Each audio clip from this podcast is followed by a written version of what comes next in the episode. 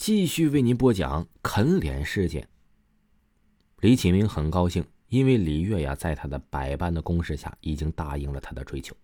他现在呀，只想甩掉林萌。他还在考虑如何开口。如果是林萌先犯错误啊，他这一天呢，李启明就带李月去约会、逛公园，还去了电影院看了电影。时间过得非常快，也非常的惬意。到了晚上，一回宿舍的李启明啊，倒头就睡。这一夜。李启明睡得很安稳，但似乎啊，他做了一个梦，非常奇怪的梦啊。在梦中，李启明看到的似乎是一个酒店的房间，房间的床上躺着两个赤身裸体的男女。突然，一个女人闯到了房间里，一眼看到了景象，立刻扑了上去，对床上赤身裸体的两人厮打起来。那女人情绪非常激动啊，不停的揪着床上的另一个女人说：“你怎么可以这样对我？亏我对你那么好。”你别忘了，你女儿的手术费还是我出的，你竟然勾搭我的丈夫，你的良心被狗吃了吗？一旁的男人呢，只能拼命的劝架拉开两人，但是也挨了好几个耳光。赵家一早醒呢，感觉昨夜似乎也做梦了，而且是非常可怕的噩梦，但内容全忘了。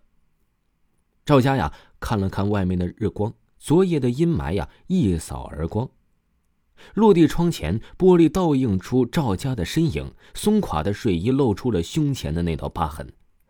赵家低下头看了看自己胸前的疤痕，知道这是自己很小的时候动过心脏手术留下的，这也是最大的缺陷。赵家不满的摇摇头，拉起了睡衣。陈萌发现了李启明的反常，最近自己对他说话老是爱答不理的。这赵家呀。也只是当他太多心，还劝他：“你是别吊死在一棵树上。”一天的时间很快过去，到了深夜里，学校的宿舍灯纷纷熄灯。江云飞躺下睡着没多久啊，就感觉到有东西趴到了自己的身上，那感觉很清楚，但是就睁不开眼。接着他感觉到脸部传来了一阵剧痛，有东西在咬自己的脸。江云飞想挣扎，但是动弹不得呀。江云飞所在的男生宿舍共分为八层，每层十二个宿舍，每个宿舍八人。跟江云飞对床的另一个男生常常失眠，恍惚的他听到了扑哧扑哧的声音，睡眠很浅的醒了过来，转过头去，顺着声音的来源，他看向了江云飞的床位。江云飞的床在靠窗的位置，顺着窗外透过来的微弱光线，他看到。似乎有一个人影的东西正趴在了江云飞的身上。渐渐的，他看清楚了，那是一个小女孩，年纪大概七八岁左右吧，穿着绿色的洋装。她正在不停的咬着江云飞的脸。江云飞的整张脸已经变得血肉模糊，血流不止。他还在不停的用嘴啃撕着江云飞的脸皮。江云飞正在不停的颤抖。看到如此恐怖的一幕，那名男生甚至都怀疑自己是在做噩梦。趴在江云飞上啃食着脸蛋的小女孩，似乎感觉到了什么，缓缓的转过头来看着他。只见他脸上都是腐烂的肉。那名男生感受到了他阴郁而冰冷的目光，吓得想放声尖叫，但整个人好像被定住了一般，动弹不得，只能闭上眼睛，不去看如此恐怖的一幕。当天深夜，江云飞就被送往医院，动静闹得非常大，惊动了整个宿舍楼。那名目睹了江云飞被啃脸的男生，甚至吓得语无伦次。江云飞呀，被送往了医院的 ICU。虽然呢，哎，在这短暂的时间被保住了性命，但是也只剩下了半口气。学校部门要求对外保密，像道明大学这种全国名校，在一个多月的时间内，校内连续发生两起被啃脸的事件，致重伤的离奇事件，一旦传出啊，都会对学校的名声产生不良影响。但事后这件事情还是被学校声誉造成了不良的影响。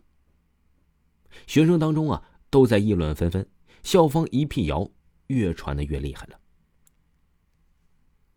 这赵家第二天来到学校，就听说了江云飞呀出事了，被送往医院了。这让他无比不安。上午课程啊结束在了食堂里，李启明安慰赵家和陈梦两人说呀：“你们两人呐，别紧张兮兮的。学校里的学生太多了，听风就是风，听雨就是雨。说不定他们因为感染什么细菌呢，才变成那样的。这世界上哪有什么爱吃人脸的小女孩？太荒唐了。陈萌紧张兮兮的说：“这一定不是意外，我最近就常常做那样的噩梦，感觉下一个就会轮到我们。”赵家也很害怕的说：“这为什么只有我们能看得到？为什么只有我们遇上怪事啊？我们和学校里的其他人究竟有什么不同？”李启明看着眼前无比紧张的两人，一时之间不知道怎么安慰才好。这时手机却响了起来，一看来电显示是李月，李启蒙立刻找上借口上洗手间离开。这当天下午，赵家和陈萌一起去医院看望江云飞。江云飞在住院部的 ICU 里躺着，隔着玻璃，赵家林萌看到他的脸裹着厚厚的纱布，脸上的纱布啊已经渗出了黄色的脓液。他们两个人呢不忍再看，离开了医院。从第二天下午离开医院之后啊，就赵家呀频频的做噩梦。赵家母女看女儿的样子有些不放心，便提议去送女儿上学。